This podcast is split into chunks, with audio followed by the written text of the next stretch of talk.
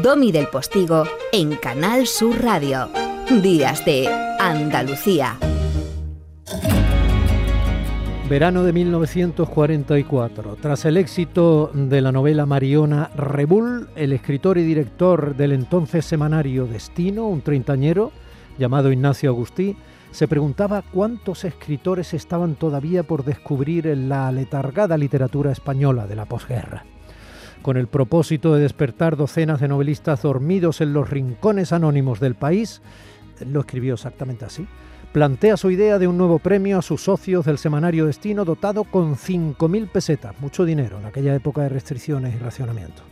Bautizaron el premio con el nombre de Eugenio Nadal, redactor jefe en los primeros números de la revista Destino, catedrático de literatura y autor de un libro que se llamaba Ciudades en España, que acababa de fallecer de leucemia el 10 de abril de aquel año de 1944, a punto de cumplir 28 años. Nadal. La elección del Día de los Reyes Magos, según palabras del propio Agustí, suponía liberarse de la sobredosis de fiestas navideñas. El Nadal fue una buena idea en aquellos tiempos de férreo franquismo al presentarse en sociedad la novela ganadora como un hecho consumado y contar con el eco inmediato de los medios de comunicación, favoreciéndose así la publicación del libro y mermando las posibilidades de que la censura lo prohibiese. Como ya comentamos aquí el día que recordamos a Carmen Laforet, la recepción de originales para aquella primera edición del Premio Nadal fue muy curiosa. De las novelas favoritas gustaban mucho El bosque de Ancines, de Carlos Martínez Barbeito, La terraza de los Palau, del gran periodista César González Ruano, y otra muy importante de un escritor gallego, el último día de plazo de admisión se habían recibido 26 originales. Las opiniones del jurado experimentaban un sorprendente vuelco. Aterrizaba en la redacción de Destino un sobre de correo urgente con un manuscrito. Entraba en plazo. Desde las primeras líneas, Agustí se quedaba tan impactado que las compartió en voz alta con sus compañeros. Luego se llevó la novela a casa. 24 horas después la tenía leída. Se titulaba Nada. Y fue mucho. Fue casi todo. La firmaba una joven desconocida, Carmen Laforet, de solo 23 años de edad.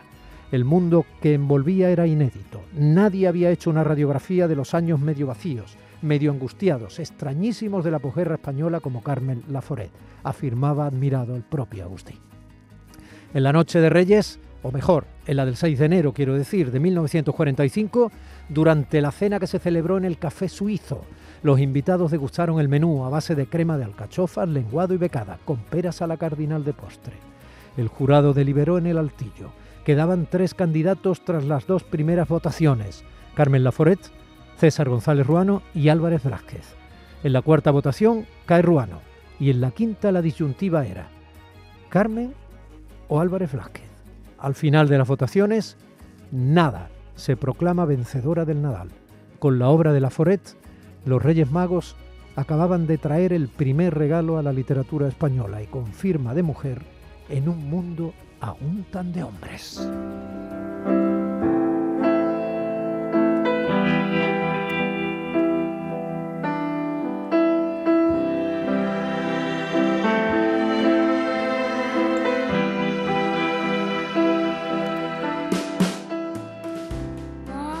Estamos en 2022 y aún casi en el centenario de Carmen Laforet, autora de Nada, la novela inaugural del Nadal hace 78 años.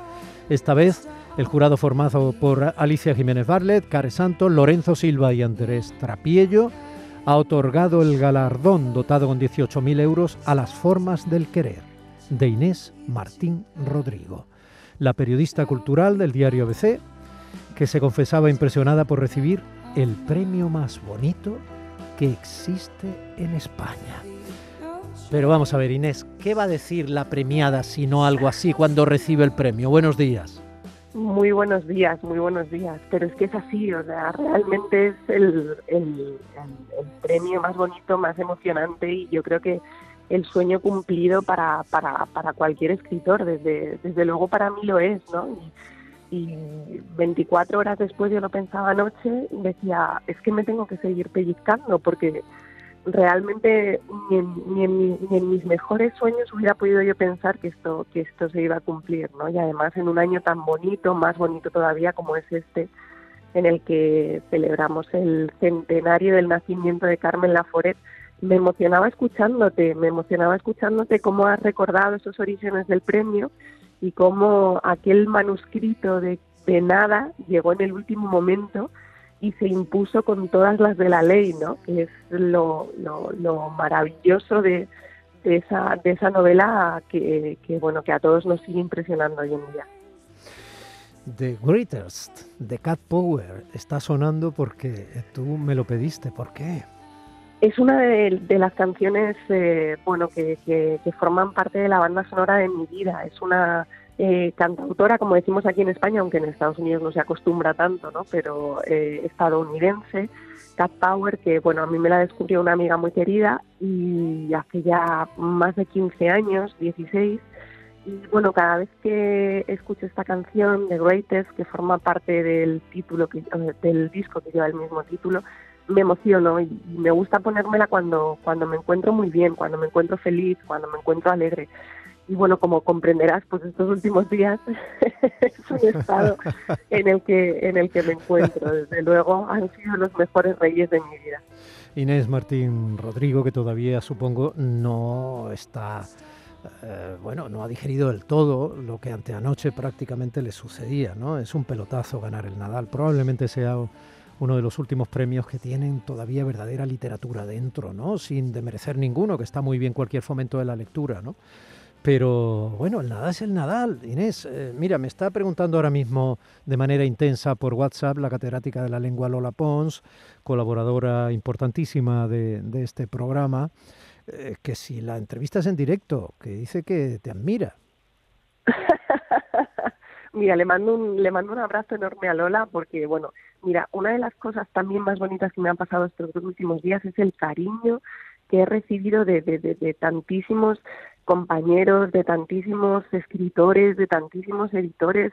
No te puedes hacer una idea, o sea, es realmente un como si fuera un, premio compartido, ¿no? Recuerdo que un, que un amigo escritor, mi tío Tero, me, me mandaba un mensaje para, para felicitarme y me decía, es que nos has dado el mejor regalo de Reyes posible. es como, es como, como si, como si fuera un, como si fuera un premio que, comparte mucha gente y, esa alegría es, eh, es maravillosa, ¿verdad? Porque, bueno, pues eh, a veces la literatura es, eh, bueno, pues muy individual y, está el escritor muy solo y, ver esta explosión de cariño, de formas del querer, ¿verdad? Que una vez más se impone ese título maravilloso que lleva que lleva la novela, ¿no? Y esas esas muchas formas del querer que yo estoy recibiendo en estos últimos días, pues lo que hacen es que todavía esté más alto en esa en esa nube en la que en la que llevo desde desde el día 6 a las a las seis y veinte de la tarde cuando subí al estrado y Emily Rosales me, me entregó el me entregó el galardón, el premio Nadal que ya tengo en casa. Madre mía. Fíjate que Lola mm, celebrábamos hace muy poquito el, premio de periodismo Miguel Delibes que, que había recibido Delibes tan vinculado al Nadal. O sea, fíjate cuántas eh, fue uno de los premiados en las primeras décadas igualmente, ¿no? Mira, me dice una cosa muy interesante, dice, he tratado a Inés alguna vez por WhatsApp y es una tipa lista y normal. Y luego me hace una apreciación que yo te pongo entre interrogaciones. ¿La normalidad es maravillosa? La normalidad debe serlo. Yo creo que, que mm, todos somos eh, humanos y también todos tenemos nuestros defectos y todos tenemos, yo creo que una de las cosas que debemos también procurar es quitarle un poco de, boato a la literatura, ¿no? Y, a mí me ha pasado muchísimas veces a lo largo de estos más de 15 años de, carrera periodística que llevo ya, pues eh, he entrevistado a, muchísima, a, muchísimos escritores a los que yo había colocado en un púlpito que luego cuando me he acercado a ellos se han caído de ese púlpito, ¿no? Entonces, todos somos humanos, todos somos normales y, bueno, pues eh, yo creo que la mejor manera, o para mí, la mejor manera de celebrar este premio Nadal es compartirlo con, con toda la gente que me quiere eh, y con toda la gente que sé que se ha, que se ha alegrado muchísimo eh, del, del, galardón y ahora lo que estoy deseando es que puedan, puedan leer la novela, claro. Pero no todas se te han caído de un púlpito, ¿no? Estoy recordando de, de tus conversaciones con escritoras eh, tu admiración con Joan Didion, ¿no? Que, murió hace poco y que, bueno, autora, entre otras cosas, del año del pensamiento mágico, que tiene algunas cosas que ver con tu forma de querer. Yo todavía no lo he leído, no, te, no he tenido mm. esa suerte, lo voy a hacer, te lo prometo, cuando se publique a principios de febrero. Y volveremos a hablar, supongo, de la obra, ¿no? Pero ahora estamos hablando un poco de ti y de todo lo que te está pasando. Y, bueno, fíjate que Didion también se enfrentó un poco, aprovechó la pandemia, ella tuvo eh, ausencias terroríficas, ¿no? La enfermedad mm. de su hijo, la, muerte de su marido, etcétera. Y mm, también, eh, bueno, lo vio con una perspectiva eh, como mujer, aunque tú eres de las que piensas, como decía Matute, que mm, no pongamos etiquetas a la literatura, que hay cosas que son buenas y cosas que no lo mm. son, que es lo más mm. interesante y lo que además te ampara menos en la incapacidad, ¿no? Y sin embargo te, te, proyecta más en tu capacidad si la tienes, ¿no? Bueno, pues, por ejemplo, esa mujer no te defraudó, ¿no? No, no, para nada. Lo que pasa es que me quedé sin entrevistarla. Pero Ay, ya me quedé sin entrevistarla, pero bueno, también fíjate, Joan Guillén ha estado muy presente en estos últimos días, porque ella falleció el, el 23 de diciembre. Yo estaba trabajando, con lo cual escribí su obituario y aunque no lo hubiera estado en la, aunque no hubiera estado en la redacción, lo hubiera escrito igualmente, porque forma parte de mi, ya no solo de mi de, de, mi vida profesional, sino también de mi vida personal, hasta el punto de que ese, ese día te confesaré que me, me mandaron algún mensaje de pésame incluso, ¿no? Mm. Porque, bueno, hay escritores que, que, se hacen que se hacen tan importantes para una que llegan a, formar parte de tu vida como si fueran de, de, tu familia, ¿no? Y para mí, en el caso de Joan Didion, ha, ha, sido así. Yo llegué a ella y sobre todo a esa obra que has mencionado tú, a El año del pensamiento mágico, en un momento bueno, en un momento clave.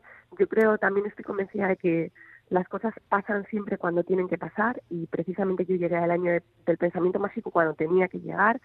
Mm, atravesaba un duelo muy largo, atravesaba un, una, una serie de pérdidas también que me habían marcado mucho, que me han marcado mucho, que me han configurado como, como personas y bueno, me ayudó a transitar por todo ello. Yo el año del pensamiento mágico lo tengo en, en, la cabecera de la cama y en la, en la mesilla y lo consulto muy a menudo. Estos últimos días lo leo mucho, leo mucho ese, ese principio de cómo la vida nos cambia en un instante.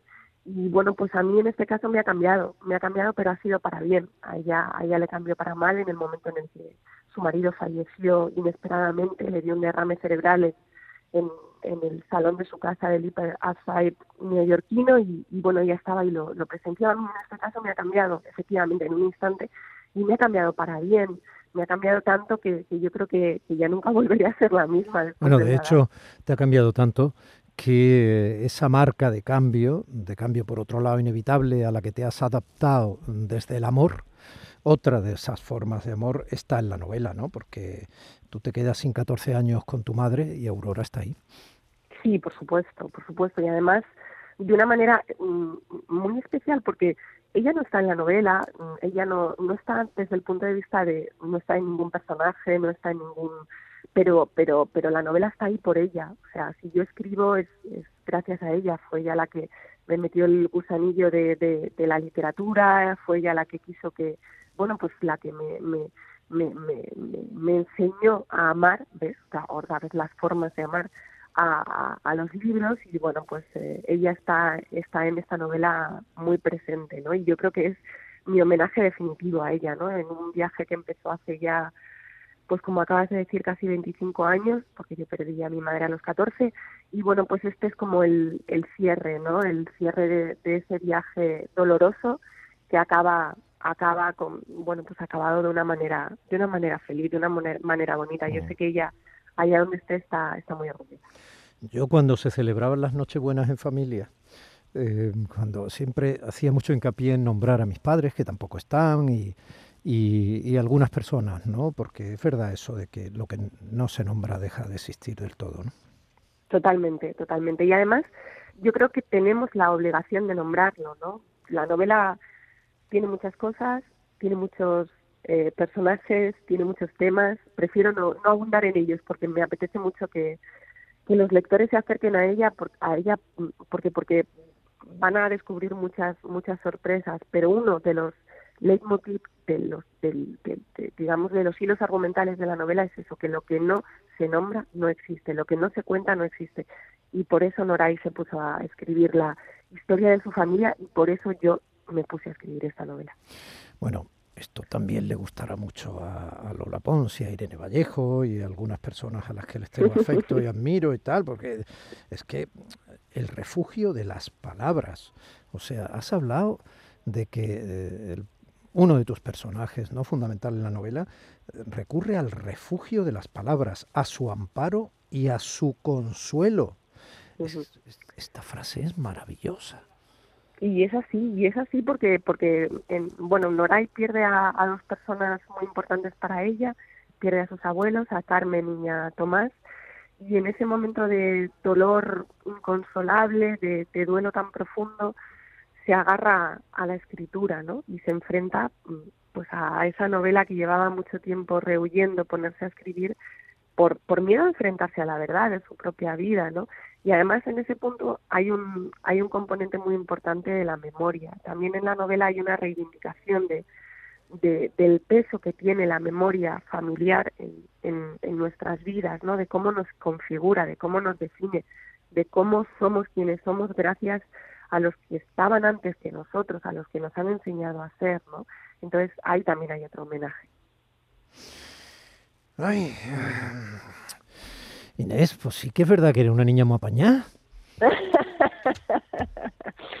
bueno, la verdad es que tengo la suerte de que de que la gente me lee con mucho cariño. Has mencionado a Irene Vallejo, bueno, que es amiga a la que admiro, está Lola, pero es que está tantísima gente que, que, bueno, yo lo que espero es no defraudar a nadie, estar a la altura y que las formas del querer, bueno, pues, pues eh, guste y llegue a, al corazón de, los lectores porque, porque es una novela muy especial. Bueno, te iba a decir hasta luego porque se nos ha venido el tiempo encima, pero vamos a dejar unos puntos suspensivos enormes, tan grandes como pelotas de baloncesto. Yo, ya que comenzaba el programa haciendo alusión a uno de los grandes seleccionadores de, baloncesto, eh, pero, pero bueno, no voy a dejar al menos un minuto sin que sea Lola Pons quien te, quien te salude personalmente, porque está me acabo de enterar en los estudios de Sevilla, se ha levantado, se ha ido en pijama. Qué maravilla. Durante la entrevista, sí, ha ido haciendo footing por toda Sevilla. Hoy hace frío, te lo aseguro. Ella no suele hacer footing. Luego, esto tiene un mérito. Lola, buenos días. Buenos días. Espera que me estoy quitando la bata de guatiné. Ya. buenos días. Buenos días, Inés. Enhorabuena. Enhorabuena. Buenos días, Lola. Qué bien, qué maravilla. Muchísimas gracias. Qué, qué, qué, qué bien escucharte y qué bien que, hayas eh, podido colarte en las en, para, en los estudios con tu bata de guatiné para para charlar, de verdad que me hace muchísima ilusión. Me encanta el título de la novela, eso de las formas del querer tiene un punto también de copla y de Andalucía, estoy deseando leerla. Eso es, eso es, eso es. Además, eh, yo lo decía, es una novela que también es muy musical y en ese sentido yo creo que tiene un título, un título perfecto. A mí la palabra querer como palabra, como sinónimo de, amar, como sinónimo de, eh, me encanta bueno, pues que esté en, que esté en el título es, maravilloso porque define la novela tal cual. Cuando la leáis lo vais a comprender. Supongo, Lola, que en algunas de las entrevistas que le hagan, todavía no lo han podido hacer muchas porque está, ya digo, está en capilla de, de, haber recibido el premio, pero le pondrán las cosas del querer de fondo, ¿no? O la versión de Lola, o la propia de María Barranco en la película de Chavarri, o la de Miguel de Molina, pero... Eh, la canción que quiere que suene de fondo para decirle hasta ahora y hasta luego y nos hablamos muy pronto esta periodista escritora es esta. Y si en las palmas de las manos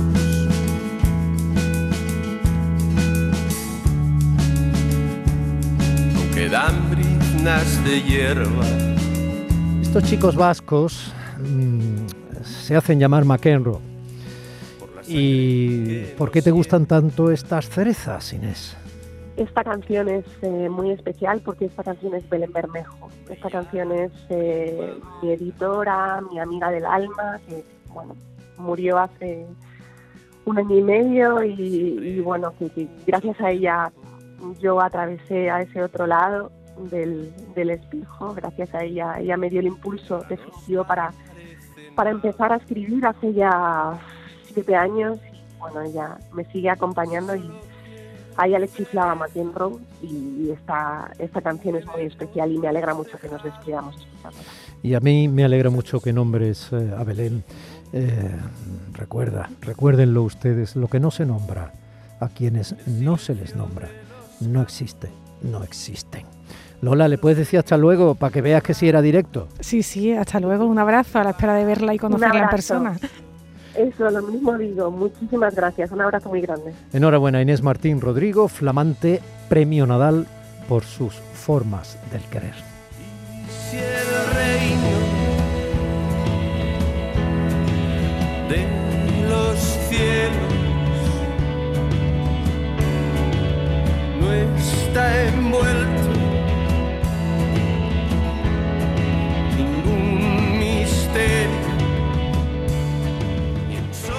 Qué misterio el de la conexión entre humanos. En este caso en directo, nueve y media y un minutillo más. Nos vamos inmediatamente a hablar mm, de un apellido muy dulce con Lola. Suchard. Días de Andalucía con Domi del Postigo, Canal Sur Radio.